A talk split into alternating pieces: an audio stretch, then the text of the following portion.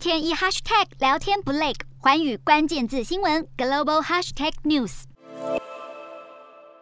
通膨席卷全球，在能源价格上涨带动下，英国四月消费者物价指数增幅百分之九，比三月的百分之七还要高。这项数字也创下四十年来新高。而在通膨数据出炉后，英镑对美元汇价闻讯走贬百分之零点四。由于乌俄战争推高能源和粮食成本，世界各国通膨纷纷飙新高。英国经济是否可能因此陷入衰退？英国外交大臣特拉斯坦承，现在情况相当艰难。英国央行总裁还警告，在乌克兰生产的小麦。和料理油无法出口的情况下，可能会出现食品价格失控的状况。最近公布的一项调查显示，为了减少支出，英国三分之二民众不再开暖气，近五成民众减少开车或者换别家超市采购。而为了抑制通膨，从去年十二月以来，英国央行已经四度升息，调高主要利率至百分之一，创下二零零九年来的最高水准。如今通膨再飙高，投资人预期英国央行可能会再次升息。